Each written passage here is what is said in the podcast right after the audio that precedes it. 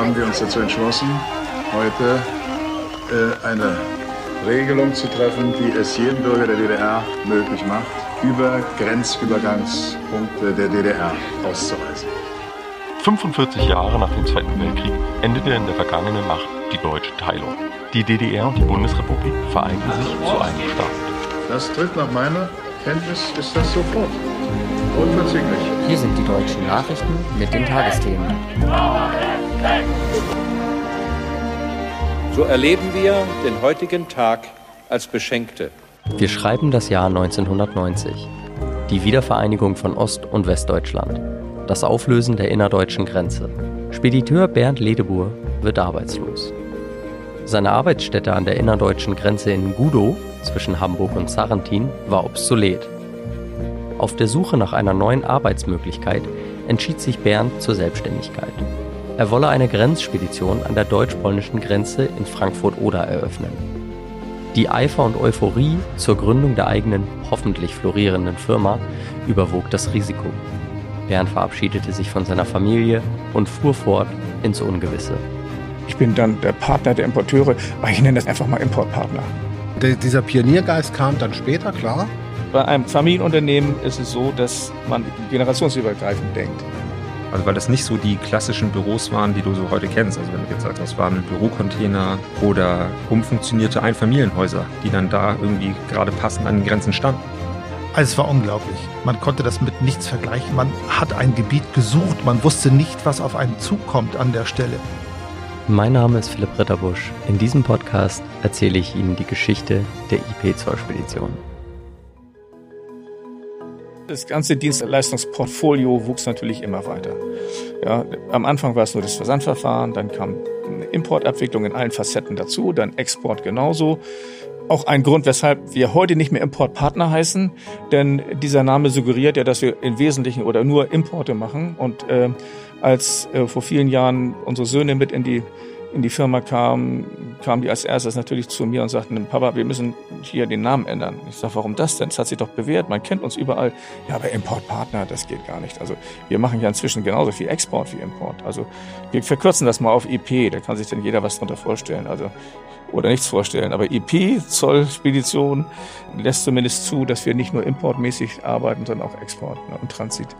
Und deshalb wurde umfirmiert an, in IP. Ne. Ja, es hat sich sowieso viel verändert dann in den, in den äh, Folgejahren, in den späteren Jahren, weil natürlich auch Ideen der Mitarbeiter mit ein, einflossen. Ja, die waren auch kreativ und haben unternehmerisch gedacht und hatten dann auch klare Vorstellungen von den nötigen Veränderungen. Und äh, wir haben uns darüber immer verständigt. Also ich nehme für mich nicht in Anspruch, dass ich, dass ich irgendetwas besser weiß als, als die Kollegen und Kolleginnen, sondern das ist immer ein Miteinander. Willkommen zu der vorletzten Folge dieses Podcasts. Wir hören heute weiter von Entwicklung des Quality Managements und der Atlas IT-Anbindung. Wir sind mit unserer Geschichtenerzählung auch im Hier und Jetzt angekommen und bilden Gedanken über die Zukunft.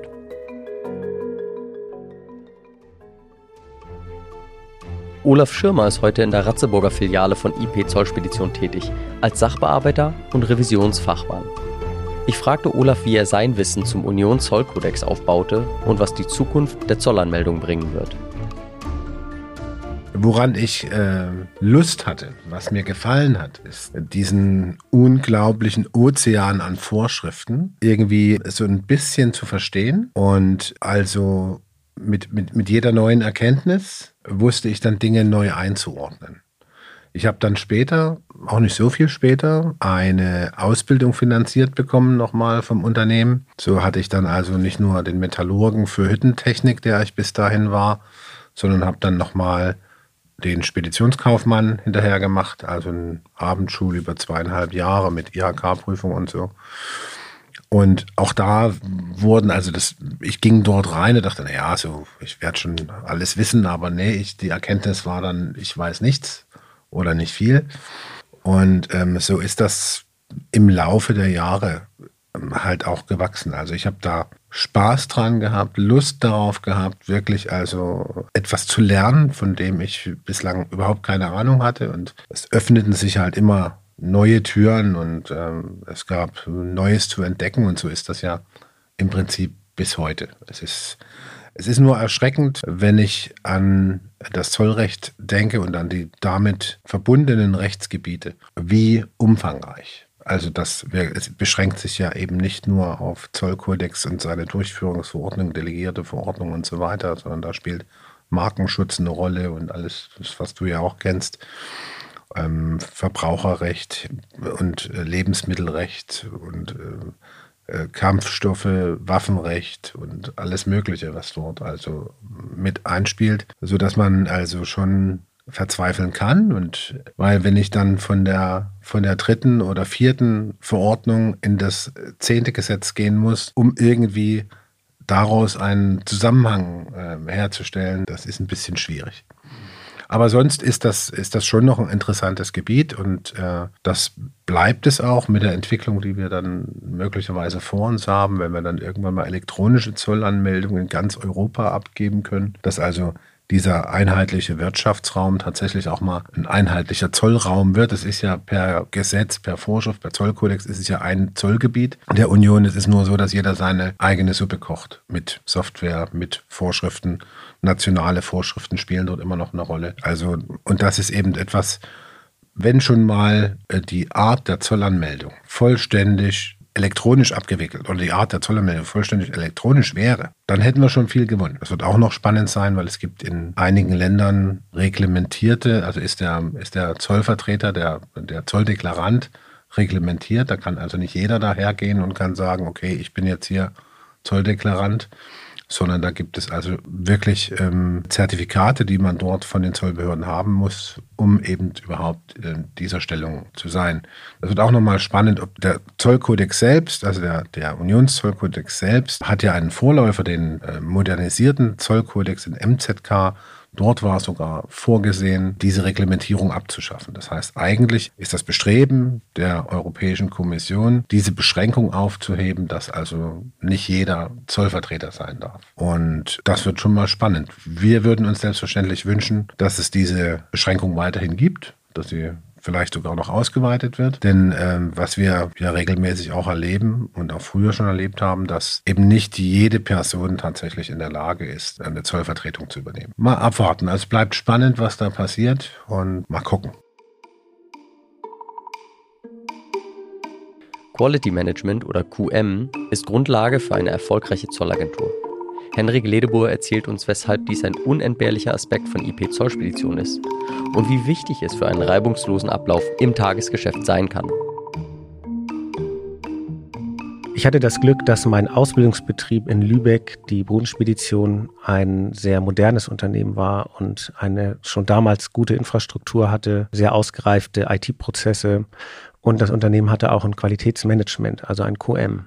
Und das kannte ich ursprünglich natürlich nicht, aber habe es in meiner Ausbildung dann kennengelernt und habe eben auch festgestellt, dass dieses Qualitätsmanagement oder das QM, so wie es dann immer genannt wurde, zwar manchmal ein bisschen steif ist, aber eben auch super viel Sicherheit für mich damals als Auszubildenden geboten hat oder generell für die Mitarbeiter. Denn es gibt eben den Rahmen vor, wie du Dinge machen kannst, mit immer grundsätzlich dem Ziel, ein positives Ergebnis für den Kunden und für das eigene Unternehmen zu erzielen.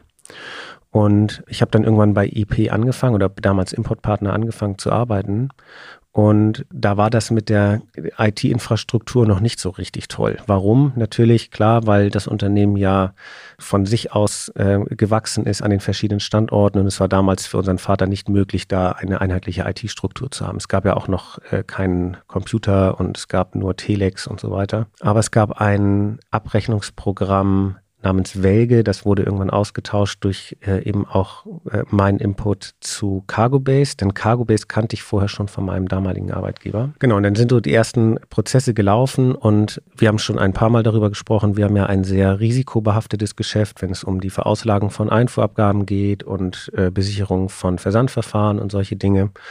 Und da ist eben wichtig, dass man Prozesse definiert, um sicherzustellen, dass Vorgänge richtig laufen. Wenn dort Prozesse nicht richtig laufen, dann kommt es zu Fehlern und äh, das kann unter Umständen äh, negative Folgen für uns haben, zollrechtlich oder finanziell. Und dann ist es besonders wichtig, einen Rahmen zu stecken, wie eine gewisse Qualität an Leistung erbracht werden kann, eine gleichbleibende Qualität. Und da kannte ich ja nun schon das QM von meinem damaligen Arbeitgeber und habe schon damals erkannt, dass das eigentlich ein gutes Instrument ist, um genau das bei damals Importpartner zu etablieren. Denn es gibt den Mitarbeitern einfach auch viel Sicherheit in ihrem Handeln. Ja, sie können sich darauf verlassen, dass wenn sie sich nach Qualitätsstandards äh, richten, dass dann der Prozess gut funktioniert. Und wenn er eben nicht gut funktioniert, und das kann durchaus sein, das darf auch so sein, ja, wenn es nicht gut funktioniert, ja, dann wird der Prozess überdacht und angepasst, bis er eben gut funktioniert. Und das bietet vielen Menschen einfach Sicherheit und vor allem auch die Möglichkeit, ein gleichbleibendes Produkt auf die Beine zu stellen.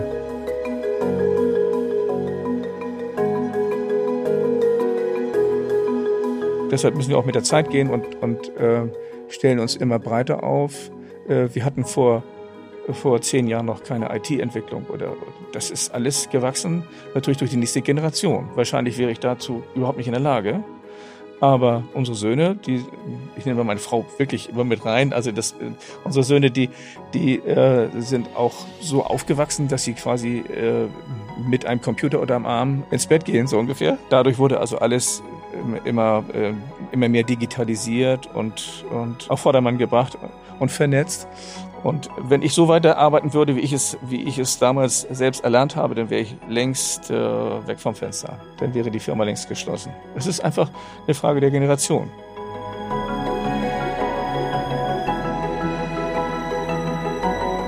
Hier hören wir von Florian Ledebur über die Verantwortung, die ein Unternehmen hat, welches anhand der Atlas IT-Anbindung Zollanmeldungen sendet. Das Abwicklungssystem, was eingesetzt wurde, als ich ins Unternehmen kam, war noch gar nicht so lang im Unternehmen im Einsatz. Das war quasi das System, mit dem alle Zollanträge seinerzeit erfasst wurden. Es war also vor so, dass wir unsere Atlas-Lösung hatten und die Zollanträge wurden alle manuell vollständig in dieser Atlas-Lösung erfasst. Und es gab ein separates System davon, ähm, in dem die Auftragsnummern vergeben wurde und denen abgerechnet wurde. Und das ist, unter, äh, das ist eine Software, die im Unternehmen eingesetzt wurde, äh, wo es dann auf einmal die Schwierigkeit gab, dass der Softwareanbieter gesagt hat, ich höre damit auf. Und dann war die Frage, wie damit umgegangen wird. Und da hat äh, unser Vater dann gesagt, okay, ich gehe mit dir einen Deal ein.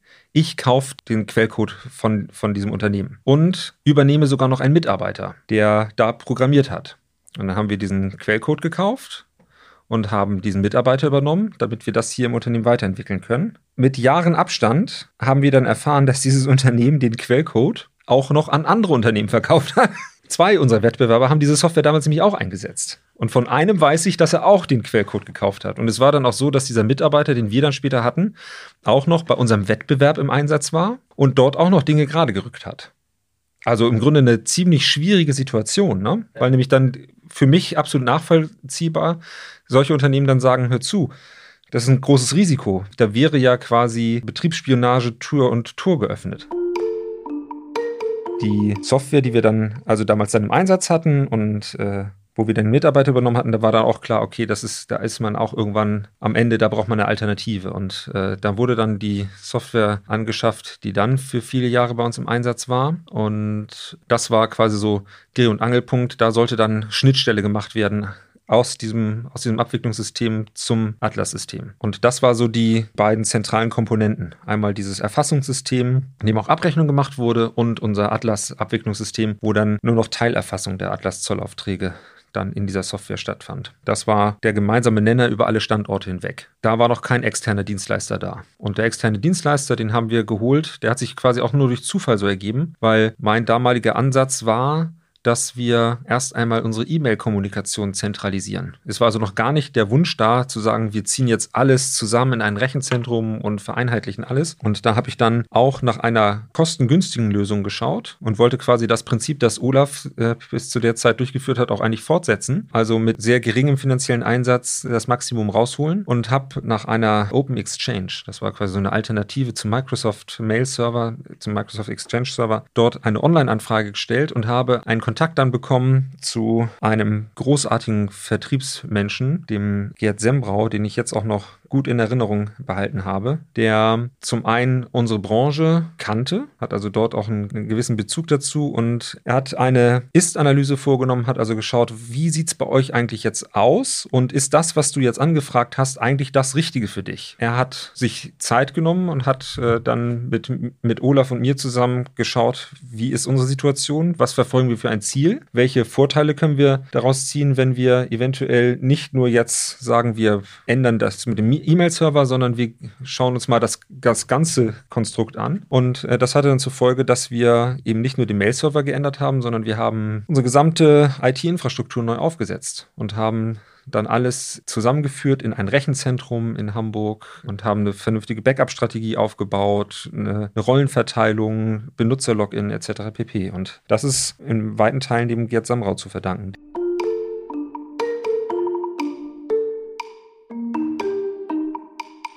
Also die Entscheidung dann, die IT selbst im Haus zu machen und nicht mehr extern zu machen, hat sich dann ergeben, nachdem das Unternehmen damals das Kieler Unternehmen aufgekauft wurde. Da brauchten wir dann also kurzfristig eine Alternative und haben dann geschaut, haben in Hamburg dann ein Unternehmen gefunden. Ja, und das Unternehmen war dann für uns tätig, hat äh, auch die Systemlandschaft betreut und die hatten dann aber eine sehr hohe Mitarbeiterfluktuation und das hatte dann zur Folge, dass innerhalb kürzester Zeit eigentlich keiner mehr da war, der die Infrastruktur kannte und mit gutem Gewissen dort Änderungen hätte vornehmen können. Und dann haben wir gesagt, ich, wir wollen jetzt nicht schon wieder einen dritten Systemdienstleister innerhalb weniger Jahre suchen. Und dann haben wir gesagt, wir machen das selbst. Das war auch eine, würde ich sagen, risikobehaftete Entscheidung, weil wir gesagt haben, so, ihr seid jetzt raus, jetzt kümmern wir uns selbst drum und mussten natürlich viele Dinge auch selbst erst lernen. Also so ein System wird man nicht eben komplett administriert. Michael war schon zu der Zeit im Unternehmen. Das haben er und ich dann quasi zusammen gemacht. Olaf war noch mit in Teilen im Boot. Und äh, dann war der Punkt, wo wir gesagt haben, okay, jetzt wollen wir auch ausbilden. Und dann haben wir noch, äh, haben wir auch ausgebildet, Fachinformatiker für Anwendungsentwicklung und für Systemintegration und haben dann in den letzten Jahren die Abteilung aufgebaut, die sich jetzt um all die Dinge in-house selbst kümmert. Die nächste Folge ist eine besondere. Wir kommen zum Abschluss dieser Erzählung, aber gewiss nicht zum Abschluss der Firma. Ich werde heute keine Themen spoilern, aber bleiben Sie gespannt und hören Sie mit mir weiter den Weg von Importpartner zur IP-Zollspedition. Mein Name ist Philipp Ritterbusch. Vielen Dank fürs Zuhören.